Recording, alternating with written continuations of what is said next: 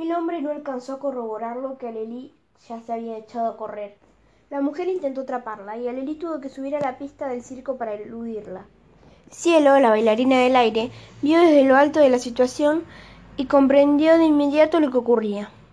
Los desagradables nuevos dueños del circo perseguían a una nena en la que acusaban de ladrona, y ella huía atravesando la pista. Sin dudarlo, Cielo decidió ayudarla y con un gesto a su asistente le indicó que la bajara. Cielo descendió como un ángel sobre la pista y se interpuso entre el hombre. Él intentó esquivarla, pero ella se lo impidió. En ese momento había varios artistas en el escenario, entre ellos el lanzallamas, que claramente detestaba al nuevo empresario, y respondiendo a un guiño que le hizo Cielo, dirigió sus llamaradas hacia los monociclos, los malabaristas y los enanos. Todos empezaron a rodearla acorralándolo. Se armó un gran revuelo, corridas y caídas. Todo parecía parte del espectáculo. Cielo vio con satisfacción que la niña había podido escapar con la parte trasera del escenario. Rama y Sheka habían visto toda la situación, y al observar que escapaba salieron de la carpa, buscaron infructuosamente entre los carromatos y dedujeron que Lelí había corrido directamente hacia la fundación. Rama le pidió a Sheka que regresara por la plaza. Él lo haría recorriendo el mismo camino que habían hecho para llegar hasta el circo. Se dividieron y Rama empezó a buscar a su hermana con mucha angustia. A pocas cuadras de ahí, Rama empezó a oír música. Y la música era una pasión para él. Cualquier tipo de música lo atraía como un imán. Se acercó al lugar donde provenía y vio una chica de unos quince años atraviada con tules y faldas muy largas de color verde, que bailaba apasionada taconeando y moviendo sus manos como si fueran alas. Junto a ella había un pequeño estereo en la que sonaba un tema flamenco. Apenas vio la reconoció. Era Jazmín Romero, una chica que había estado viviendo en la fundación hace algunos años. Jamín era gitana. Bartolomé nunca les explicó por qué ella debió irse a la fundación. Se detuvo unos instantes a observarla. Ella terminó de bailar e intentó detener algunos trascendentes para leerles las líneas de las manos, pero nadie aceptó. En ese momento llegó un hombre muy ofuscado, hablaba a gritos y movía sus manos enormes, gesticulando. Jamín lo llamó Joselo y le suplicó que entendiera que hacía todo lo posible. Rama comprendió enseguida la situación. Así como ellos tenían un Bartolomé que los explotaba, Jazmín tenía un Joselo. Pero Joselo era mucho más violento que Bartolomé, y estaba furioso porque la gitanita no había conseguido nada de dinero. Entonces la tomó fuerte de las muñecas y la sacudió. Jazmín no era una chica dócil, y le clavó fuerte un taco en el pie, a lo que Joselo respondió con una fuerte bofeteada. Ese fue el límite para Rama, que saltó a defenderla. Se interpuso entre el hombre y la hermosa joven que aún no lo había reconocido. José lo creyó que ese adolescente era el, el noviecito de Jamín y el causante de su baja productividad. Esa conclusión lo llevó a querer demostrar a un joven quien mandaba.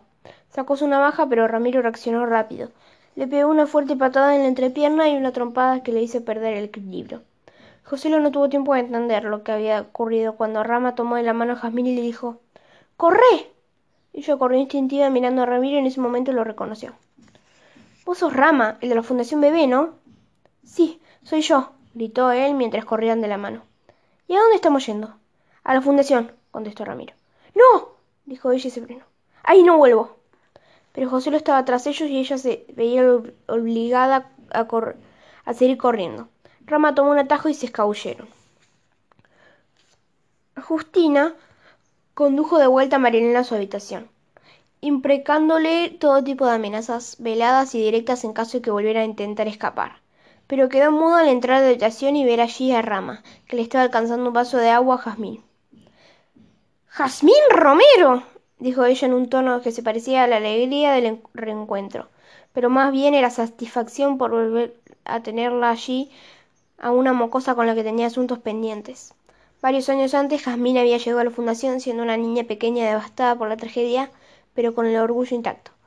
Desde ese día en que llegó hasta el día que se fue, Jazmín había sido una gitana rebelde y batalladora. Si Justina gritaba, ella gritaba más fuerte. Si Justina pegaba, ella pegaba más fuerte. O más tarde, pero en algún momento se la devolvía. Justina todavía tenía la marca de la aguja en tejer que Jamín le había clavado en la pierna algún día que el ama de Yomes le había pegado una bofeteada. ¿Qué hace Jamín Romero acá? Pregunta estaba dirigida a Rama como él ni se percató observando impactado a Marianela, que se había asomado detrás de Justina. Justina insistió y Rama reaccionó. La encontré en la calle. Estaba con el gitano ese, el que la ayudó acá. Le estaba pegando, la ayudé a escapar y la traje. Ramiro, anda con llegada a Leli y Tacho. Tiene que ocuparse de eso. ¿Aleli volvió? preguntó Rama. ¿Cómo se volvió? ¿No estaba con vos? Sí, pero hubo un problema en el circo y pensé que había venido por acá. Anda ya mismo a buscar a tu hermana, se preocupó Justina.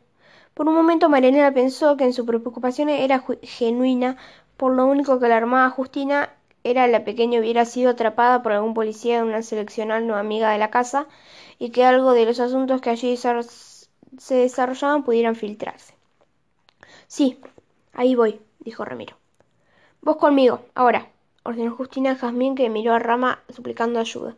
Rama le tomó la mano y le dijo tranquilizador. Anda, va a estar todo bien. Jazmín salió con Justina. Al pasar junto a Marianela sonrió, pero la otra solo la miró sin responderle la sonrisa. Vos sos la nueva, ¿no? Yo soy Ramiro, me dicen Rama. Soy Marianela, y este es el cuarto de las chicas, no puedes estar acá, contestó ella parca. Es verdad, dijo él. Voy a buscar a mi hermanita. Pero la buscó en vano, ya que Lely no estaba en la fundación, sino que aún seguía escondida en un carromato del circo, del que no había podido salir, ya que a pocos metros estaba el hombre que la había robado. Desde ahí veía como el odioso empresario discutía e insultaba a la bailarina por haber ayudado a escapar a una ladrona, y además por haberle producido excorsaciones, y para colmo el hombre tenía parte del peluquín quemado por el lanzallamas. Le exigía una explicación. ¿La historia larga o la corta? preguntó Cielo. La corta, gritó el empresario, ya que, conocía esa odiosa pregunta que ella hacía cada vez que no quería contestar algo. La corta es que me voy, renuncio. Vos no renunciás, yo te he hecho. ¿Me escuchaste? Te he hecho. Como prefiera, respondió Cielo y se encaminó hacia su carromato. Pero el empresario no estaba dispuesto a dejarla ir así nomás, y le informó que tanto ese carromato como todo lo que había en el circo le pertenecía. Este carromato era de mis viejes, y es lo único que me dejaron. ¡Es mío! Nada es tuyo, ni siquiera tu ropa. Ese carromato se queda acá. Saca tus trapos sucios de ahí y te vas. Dejó que un par de matones que trabajaban para él la vigilaran y volvió al interior del circo. Cielo no estaba dispuesta a entregar su carromato y subió decidida a llevárselo a la fuerza. Pero se detuvo en seco al encontrarse con la pequeña ladrona que le suplicó con un dedito sobre su boca que no la delatara. Por favor, no me digas nada. Ayúdame a escapar, le rogó. Agárrate, porque las dos nos escapamos, dijo Cielo poniéndose el cinturón de seguridad. ¿Cómo te llamas? le preguntó mientras encendía el carmato. Alería Ordóñez, ¿y vos? Cielo mágico, un gusto. Le dio la mano y apretó el acelerador. El acelerador.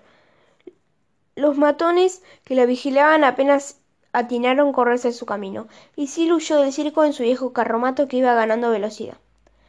Carancho, el carromato de Cielo era más que un vehículo era un amigo y como un buen amigo era fiel. No le iba a faltar en esa huida, aunque estaba bastante viejito, cachuzo, y sin embargo sus fuerzas alcanzaron apenas hasta que estuvieron a salvo de los matones. Entonces Carancho corcovió, hizo una explosión, echó mucho humo y se detuvo.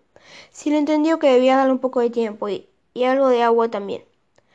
Hasta acá llegamos, hermosa. Te llevaría a tu casa, pero Carancho no da más. No hace falta, vivo cerca, dijo Lili.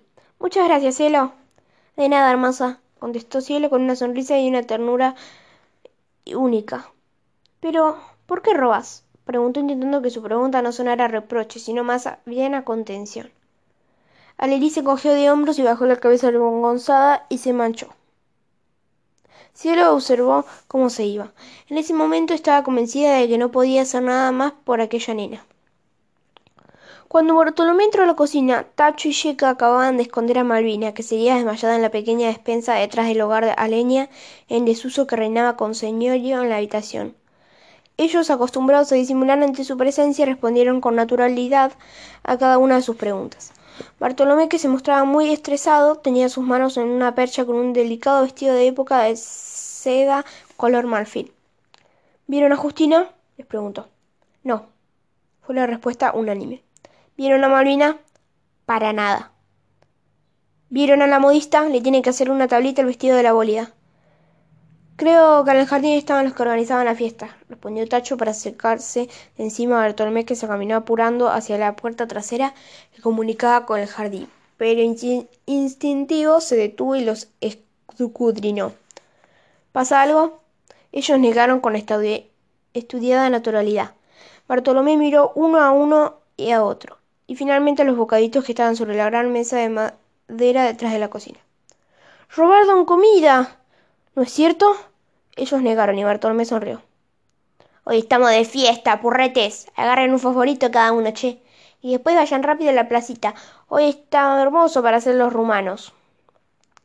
Dijo sin dar lugar a ningún comentario y salió al jardín. Yeka no dejó pasar la autorización para comer un favorito, que al final fueron dos. Tacho regresó preocupado a la despensa, donde habían escondido a Malvina. Abrió la puerta y allí estaba la futura prometida desmayada entre jamones y latas de conservas, con una creciente hinchazón rojiza en la mandíbula. ¿Está viva? preguntó Yeka mientras degulía el segundo favorito. Sí, respondió Tacho. Pero cuando se despierte nos vamos a castigar a todos. Yeka sintió eso era un hecho. Lo mejor que podían hacer era desentenderse y demorar lo máximo posible el castigo. Sin mucho debate decidieron cerrar con Joey la despensa, mientras rogaron que se les ocurriera alguna buena idea cortada para eludir la obligada sanción. En el jardín había instalado un motorhome donde se cambiaría a los invitados de la fiesta, que no llegaran vistiéndose sus disfraces. Bartolomé dejó el vestido de Malvina para que le hicieran los retoques necesarios y se encaminó hacia la casa para afeitarse y ducharse. Acelerado como estaba, no divisó a su hijo que a unos pocos metros hablaba animadamente con Jasper, el viejo jardinero de la casa, quien mudó de expresión apenas vio a su patrón. Diego se dio cuenta de que algo pasaba. Desvió su vista y advirtió la presencia de su padre. Pero no lo detuvo, y Bartolomé entró a la casa sin registrarlo. Su padre no lo esperaba, ¿verdad, joven? preguntó Jasper, mientras no dejaba de observarlo. No, pero va a estar feliz de verme, ¿no? contestó Tiago con ironía. El viejo Jasper asintió sonriendo apenas. Era una especie de abuelo para él. Conocía bien la conflictiva relación que tenían padre e hijo y era el único que apoyaba su secreta afición por la música. Tacho, Yeka y Rama se encontraron en el portón trasero de la mansión. Los tres observaban el movimiento previo a la fiesta de compromiso. Ya estaban acostumbrados a la ostentación y lujos en los que vivían los Bedoya ausentados en gran medida por los trabajos que cada día estaban obligados a hacer los chicos. Uno de ellos consistía en hacerse pasar por niños rumanos, tocar el acordeón y la pandereta, mientras pedían limosna simulando el acento rumano. Rama seguía preocupado por Ali, que aún no había regresado, pero el show de los rumanos tenía una hora precisa, la salida del colegio que estaba frente a la mansión. Los tres se pusieron el vestuario especial para la actuación, unos conjuntos raídos de color gris de verano, calculadamente diseñados para conmover los días de baja temperatura, se dirigieron hacia la plazoleta que estaba frente al colegio y comenzaron la actuación. Rama tocaba el acordeón, Checa la pandereta, mientras Tacho pasó una gorra y pedía limosna. Ayuda niño huérfano, por favor. Padre muerto, madre sin trabajo, dar muchos hijos, uno bebé. Ayuda, por favor. Rogaba en tono monocorde y lastimoso. A pocos metros desde allí se detuvo un taxi que bajaron Nicolás, Mowgli y Cristóbal. Padre e hijo se vestían de traje veneciano blanco y Mowgli lo más parecido a la ropa de fiesta que tenía. Mientras Nicolás pagaba el taxista, mantenía una discusión con su amigo y su hijo, quienes no estaban de acuerdo con el compromiso que estaba por protagonizar. Mi cola, no estar seguro, afirmó Mowgli con aires de sabiduría tribal. Estoy seguro, y no digas que esas cosas por delante de Cristóbal. Tiene razón, no está seguro. ¿Por qué a lo mejor no volvemos a Indonesia antes de estar acá haciendo esta pavada? Contestó Cristóbal, que tenía siete años, pero hablaba como si hubiera cumplido veintisiete. Por favor, te lo pido, se anticipó Nicolás. Sabía que el descontento de su hijo iba a quedar simplemente allí. No quiero problemas, vas a conocer a Malvina, la vas a amar y vamos a formar una familia. ¿Está claro? Mi cola ser macho rudo, ironizó Mowgli. En la vida hay que ser hombre de palabra, sentenció Nicolás ante su hijo. Padre deberá enseñar, por ejemplo, un no non con palabra, le reprochó Mowgli. Por eso le estoy dando un gran ejemplo a mi hijo, Mowgli. Di mi palabra de que me comprometería hoy con Malvina y acá estamos. Atiné a marchar hacia la mansión, pero Cristóbal estaba mucho más interesado en el show de los chicos que estaban desarrollando. Estaba siempre rodeado de adultos y si bien le gustaba y se sentía un adulto también. Cada vez que veía a los chicos se fascinaba como ante un objeto arqueológico. Nicolás lo sabía, por eso se le alentó a acercarse a observar el show. Sintió una gran felicidad cuando Cristóbal le pidió el dinero para darles ambas darles. Amaba ver la solidaridad de su hijo. Sin embargo, le explicó.